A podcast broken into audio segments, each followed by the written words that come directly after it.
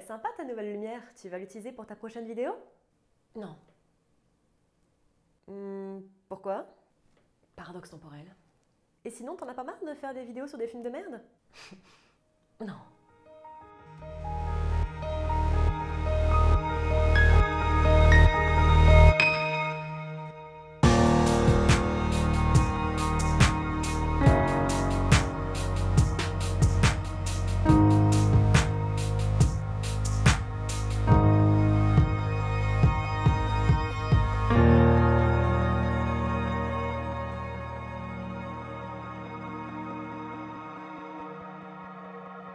Bonjour à tous, je suis Noémie, bienvenue sur Horizon Universe.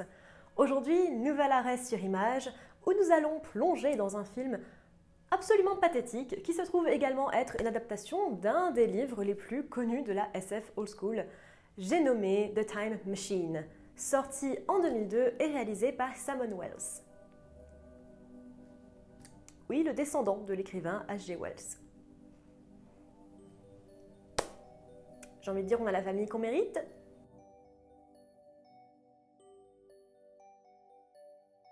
Nous découvrons notre personnage principal, Alexandre Hardegen, joué par Guy Pearce, un professeur en ingénierie et mécanique qui écrit des trucs au tableau sur une musique des Sims. Et même si je suis moi-même une tanche en maths, j'ai l'impression que ça ne veut clairement rien dire. Je n'ai pas trouvé l'info sur internet. Il y a un point qui m'ennuie tout particulièrement. Le film se passe à New York, à la toute fin du 19e siècle. Pourquoi donc placer les événements aux États-Unis? À l'époque, en plein début de l'ère industrielle, c'est bien la Grande-Bretagne qui était leaduse en termes d'idées et scientifiquement. Et en plus, Guy Pearce essaye de faire tant bien que mal, surtout en mal d'ailleurs, son meilleur accent britannique. Donc pourquoi? Ça n'a absolument aucun sens. Je veux dire, tous les films, même avec une production américaine, n'ont pas besoin de se passer aux États-Unis. Une idée qui est continuellement appuyée au début du film, et on le découvre dans cette conversation parfaitement forcée avec notre seigneur et maître à tous, Robert fucking Baratheon, ou Bobby B pour les intimes, Start the damn before I piss myself. est qu'Alexander est un complet génie, au point d'inventer les panneaux solaires ou la brosse à dents électrique avec déjà des poils en plastique bien blancs, et d'être bien sûr un total l'honneur et mis de côté par l'université pour ses idées. Je vous passe le fait que la vie académique ne se passe pas du tout comme ça, mais je rappelle que ce film est censé se passer au début de l'industrialisation en Grande-Bretagne, et que même si de nombreux penseurs ont eu des idées bien en avance sur leur temps, on suggère carrément à un moment donné qu'il est celui qui inspire Einstein. Je ne suis pas contre cette idée, suivre des génies créatifs est sympa, mais à un moment donné c'est juste trop, il s'agirait de doser. Oh la petite référence à Metropolis. Alexander se rend à un rendez-vous qu'il a oublié avec sa copine, Emma, qu'il souhaite demander en mariage, tellement bien préparé qu'il oublie non seulement le rendez-vous, mais aussi qu'il lui avait promis des fleurs.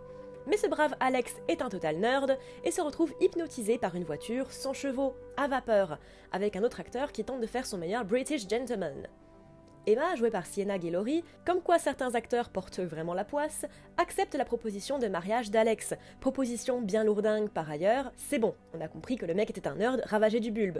Et franchement, le jeu d'actrice de Sienna n'aide pas à entrer dans la scène. Le cliché d'un pickpocket débarque pour briser la bonne ambiance, et leur demande leur argent de manière complètement non menaçante, jusqu'à ce qu'ils sortent un revolver. Emma refuse de lui donner son alliance, se prend un coup, et le bandit se barre tel un mauvais collégien en groupe de théâtre, laissant Emma mourir devant les yeux impuissants d'Alex. Et bordel, ne me méprenez pas, j'adore Guy Pearce dans Memento, mais là, niveau jeu d'acteur, c'est juste zéro. Après la mort d'Emma, donc ravagée par le chagrin et le deuil, Alexander se réfugie dans les mathématiques, as one does, et Bobby B finit un jour par rentrer dans son bureau, lui mettre les points sur les i et les barres sur les t, 4 ans après la mort d'Emma. Cette conversation, une nouvelle fois forcée à souhait, nous apprend les futurs plans d'Alex, celui de changer le cours du temps. Bobby B émet, comme il se doit, des réserves, mais Alex est persuadé de sa réussite et il s'en va donc. Quelque temps plus tard, la machine est prête. Pourquoi la planquer derrière un rideau si c'est toi qui l'as construit et que tu es seul? Euh, Juste pour le sens théâtral de la scène, je suppose? Bon, j'avoue, la machine est super stylée, j'adore le côté steampunk du bordel. Je me suis toujours demandé si le diamant était symbolique pour la disparition d'Emma. Si c'est le cas, pourquoi pas une pierre de lune? Alex essaye sa machine et nous revenons au rendez-vous où il retrouve Emma. Il prend un taxi pour l'éloigner du lieu où le voleur se cache, l'emmène en ville et l'abandonne au milieu de la rue. Pour lui acheter ses fleurs, mais elle se fait écraser par un attelage à chevaux, dans une scène honnêtement plus proche du burlesque que du tragique. Alex décide donc de manière parfaitement logique de voyager dans le futur, afin de trouver une solution à la mort d'Emma. Le temps avance autour de lui et il peut observer qu'il avance au travers des époques grâce au magasin de vêtements pour femmes en face de chez lui. Astucieux. Il fait tomber le médaillon d'Emma et pour une certaine raison ne le remonte pas tout de suite et n'enlève pas sa main de l'espace de champ de force immédiatement, mais semble être électrocuté 40 ans après avoir sorti sa main. Ça montre un des gros soucis du film, le rythme. Beaucoup de scènes sont juste trois fois trop longues et ça donne un film assez bancal et chiant. Le temps avance de plus en plus vite, représenté visuellement par les constructions d'immeubles autour de lui, mais ils ont visiblement zappé de le faire pour les avions, ces débilos. Idem pour le panneau Le futur, c'est maintenant, qui ne change pas pendant des décennies entières et qui fait se décider Alex à faire un premier arrêt dans le futur, en 2030, où il laisse sa machine dehors. Comme ça, tout le monde pourra la voir dans le plus grand des calmes. J'imagine que les pervenches et les fourrières n'existent plus en 2030 et que le monde entier est devenu Amsterdam. Alex se rend donc dans un fond vert, pardon, une bibliothèque, où une professeure menace un élève de reséquencer son ADN. D'accord, ok, cool.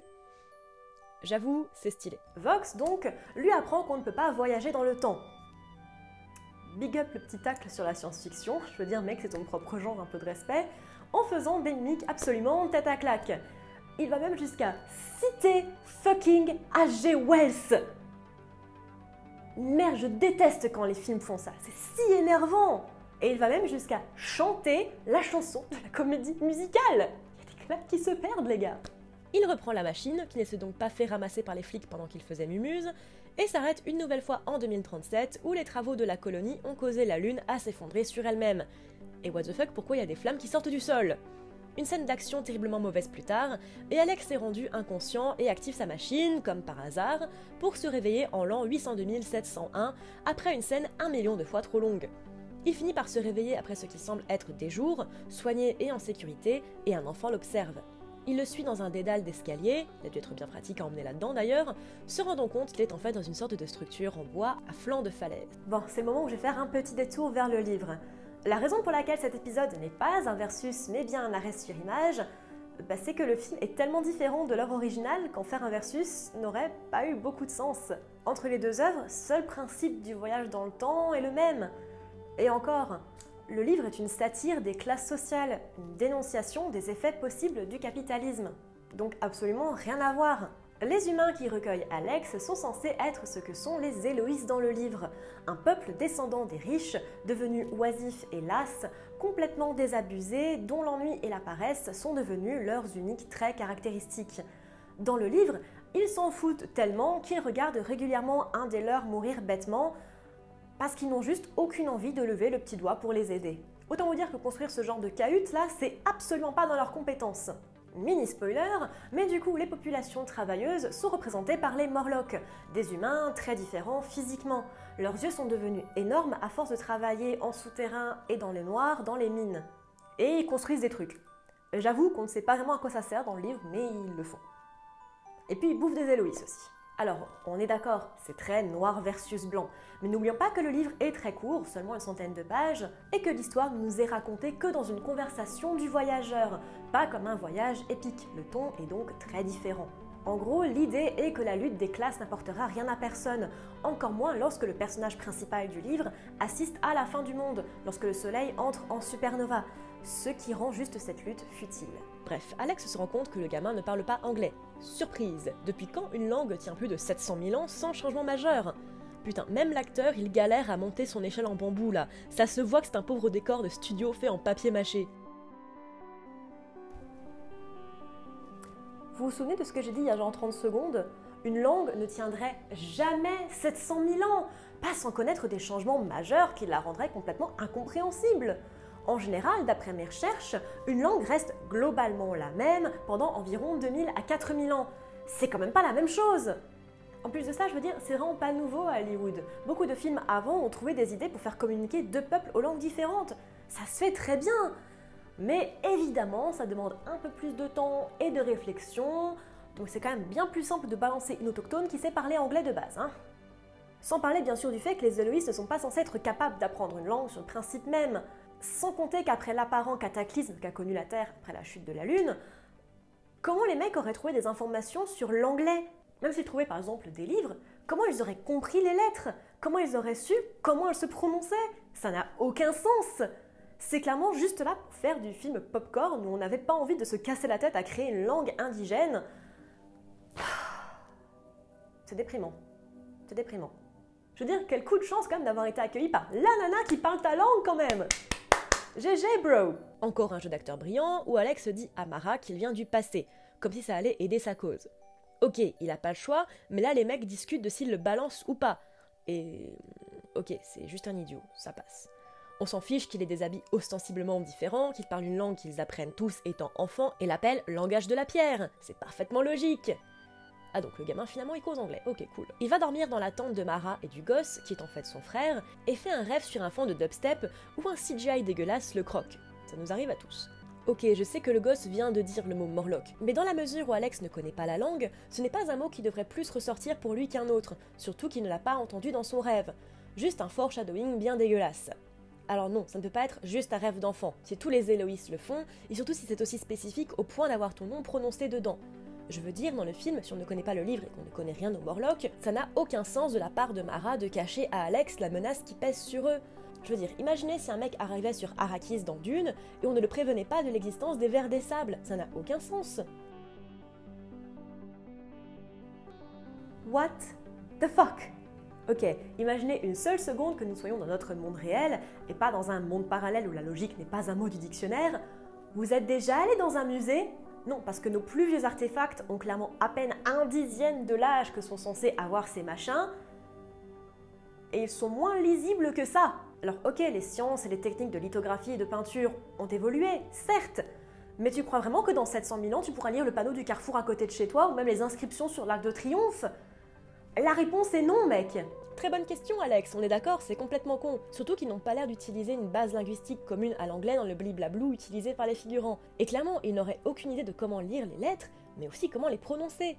Bref, j'en ai déjà assez parlé, on enchaîne. Excellente question également, Mara, parce que crois-moi, je le suis depuis le début de l'histoire et j'en sais rien non plus. Alex demande à Mara pourquoi il n'y a pas de personne âgée dans la tribu. Comme s'il avait eu le temps de voir toute la tribu dans les 5 secondes où on le voit interagir avec un des potes de falaise, et lui répond qu'ils ne sont plus de ce monde, et au lieu de vivre dans les tourments liés à leur perte, ils commémorent leur mémoire avec des moulins à vent. En gros, ce qu'on fait déjà avec des tombes, des bijoux, des urnes funéraires. Très très pertinent. Encore une fois, très bonne question Mara, pourquoi Alex ne retourne pas à son époque Clairement, il ne trouvera pas la réponse à sa question. Désolé d'en rire, mais j'imagine le scandale si un homme blanc ramenait un gamin noir au tout début des années 1900 aux États-Unis. Mara demande donc à Alex de prendre son frère avec lui, mais vu qu'elle n'explique rien à Alex, le pauvre est logiquement un peu perdu. Alex est plutôt surpris par ce CGI animatronique maquillage, j'en sais rien, dégueulasse, qui est censé représenter les Morlocks, qui attaquent apparemment en plein jour, alors que tout le principe est qu'ils doivent retourner à leur pote de falaise avant la tombée de la nuit, vu que les Morlocks ne voient pas en plein jour. Bref, ils tombent du ciel ou sortent du sable comme des putains de taupes, et tirent des fléchettes sur les Héloïs afin de les traquer à l'odeur. Pourquoi s'embarrasser puisqu'ils peuvent parfaitement tirer, apparemment? Non sérieux, c'est tellement moche, ça fait même pas peur. La scène d'action est si stupide, ça n'a aucune gueule. Et pourquoi l'autre mocheté là le suit alors que Alex n'a pas été marqué par les flèches? Dans leur logique, il peut pas le sentir. Juste parce que c'est le perso principal ou... Attends, le feu là c'est du CGI Bref, Mara se fait kidnapper et Alex supplie le gosse de l'emmener là où ils sont pris. Au lieu de ça, Kellen l'emmène voir Vox. Genre, le bordel il fonctionne encore? Sur la base de quelle énergie? Il dit avoir cette connaissance du monde grâce à un Héloïse qui s'est échappé et a passé des années avec lui. Pourtant, le gamin dit que tout le monde connaît cet endroit et c'est visiblement assez proche pour qu'il fasse la route à pied et l'autre gogol est pas rentré à son village? Bref, ils suivent l'idée de merde de Vox et tombent sur la structure des Morlocks, qui a encore une fois l'air suffisamment proche pour qu'ils y aillent en moins d'une nuit. Kaylen apprend à Alex que les Morlocks ont apparemment été dans la structure à flanc de falaise pour voler la montre. Pourquoi ils n'y vont pas pour voler des gens s'ils savent où ils habitent et comment y entrer? Bref, Alex entre dans la tanière des Morlocks, qui me fait penser à une mauvaise parodie de Isengard dans Le Seigneur des Anneaux, et à celle d'un saut ou d'un film d'horreur de série Z quand il tombe dans un charnier, à l'eau étonnamment claire et visiblement sans odeur, alors qu'il y a des corps qui se décomposent dans le plus grand des calmes. Il se fait choper et enfermé dans une salle où Mara est dans une cage, et où Jeremy Irons, version évanescence l'attend, pour faire de l'exposition. Il explique à Alex qu'à la chute de la Lune, certains hommes ont réussi à rester en surface alors que d'autres ont fui en sous-sol. Ce qui est con puisqu'ils habitent manifestement un maximum dix bornes les uns des autres. Pourquoi n'ont-ils pas réussi à sortir des siècles auparavant? Apparemment, les Morlocks vont très bien au soleil. Alors je sais qu'on ne parle pas du livre ici, Mais le simple fait d'avoir des castes et donc des leaders va à l'encontre totale de l'idée des Morlocks. Ils représentent la force de travail, et l'idée même d'une hiérarchie constitue un manque de compréhension totale de l'idée. Bordel, je sais que le Capital de Karl Marx est un livre un peu compliqué à lire, mais depuis bon nombre d'auteurs ont travaillé sur le sujet, c'est vraiment pas compliqué à comprendre les gars. Bref, les Uber Morlocks, puisque c'est leur nom sur la fiche Wikipédia du film, ont la capacité de contrôler les esprits, grâce à leur cerveau si démesuré qu'ils débordent sur leur colonne vertébrale. Un design assez intéressant, je l'avoue, qui rendrait très heureux un certain Hannibal Lecter. Non mais en vrai, même le film se rend compte que la quête d'Alex est stupide et tout le monde s'en fout. Jérémy fait un peu de télékinésie parce que why not, c'est pas souvent qu'on a l'occasion de se la péter en dîner mondain, torturant Alex avec des images de ce qu'aurait pu être sa vie avec Emma, et lui explique qu'en construisant la machine, il a créé un paradoxe. S'il sauve Emma, il n'a donc pas besoin d'une machine pour aller la sauver, et donc ne la sauve pas. Le voyage dans le temps est un thème très délicat à aborder en fiction, et nombre d'auteurs se sont cassés les dents sur le sujet, notamment à cause d'Eddie Paradox. On y reviendra un jour sur la chaîne. Mais même si je ne suis pas contre l'idée, ça implique qu'il ne devrait pas pouvoir ne serait-ce que voyager dans le passé, puisque c'est une modification en soi. Dans son retour dans le passé, Emma est bien morte différemment. Pourquoi ne pas imaginer que le temps est quantique et donc que de nombreuses branches sont possibles et que chaque voyage dans le passé ouvre une branche différente ou se passe dans une nouvelle branche? En ce sens, il pourrait exister une timeline où Emma est restée en vie, non? Après tout, Alex n'a essayé qu'une seule fois de la sauver avant de jeter l'éponge. Prenez l'ultime référence du genre, Retour vers le futur. Le passé est modifié parce qu'il fonctionne par embranchement. Et même si parler de logique avec les voyages temporels est complexe, ça fait quand même un peu plus de sens. Lui ayant donné la réponse qu'il cherchait, Jérémy rend sa machine et sa montre à Alex et lui demande de repartir dans sa propre timeline. Mais Alex, en bon américain, décide de sauver le monde et se bat dans une baston étonnamment molle avec le Uber Morlock alors que le temps avance autour d'eux. Alex se débarrasse de Jérémy et s'arrête en 635 427 810 sur une terre apparemment ravagée, une parodie de Mordor conquise par les Morlocks, qui ont apparemment gardé les mêmes images et symboles durant tout ce temps et n'ont absolument pas évolué, là où 700 000 ans ont suffi à créer de races humaines bien distinctes. Ok.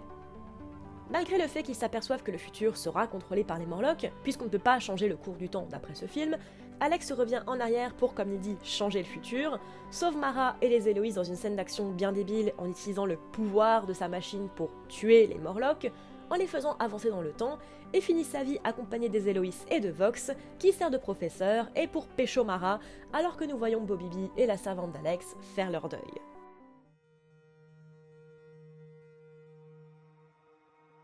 Par où est-ce que je commence avec cette daube? Bon, parlons un peu de ce qui se passe en dehors de l'histoire déjà. Euh, c'est pas beau, hein euh, c'est même carrément moche. Mis à part la machine qui est vraiment stylée, les décors, les costumes, les morlocks, tout fait carton-plâtre. Carton-pâte Merde, je me suis pas renseignée. Le jeu d'acteur est quand même vraiment souvent limite et les conversations semblent abusément forcées pour faire de l'exposition. Bah, en dehors de ça, quid de l'histoire?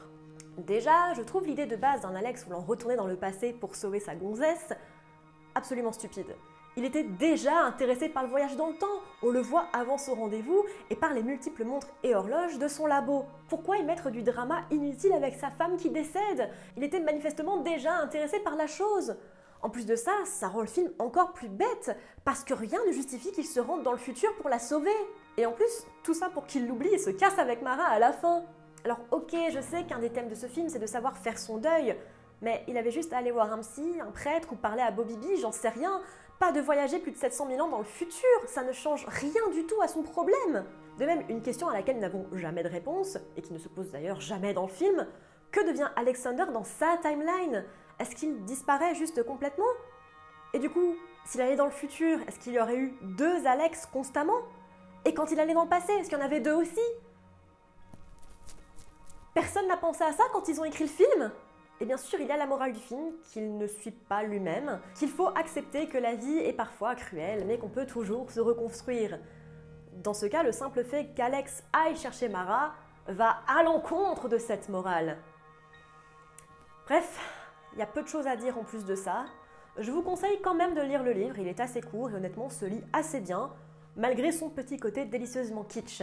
C'est parfois un petit peu simpliste dans son message, certes, mais c'est pas pour rien que c'est un classique, alors que ce film tombera lentement dans l'oubli comme il le mérite.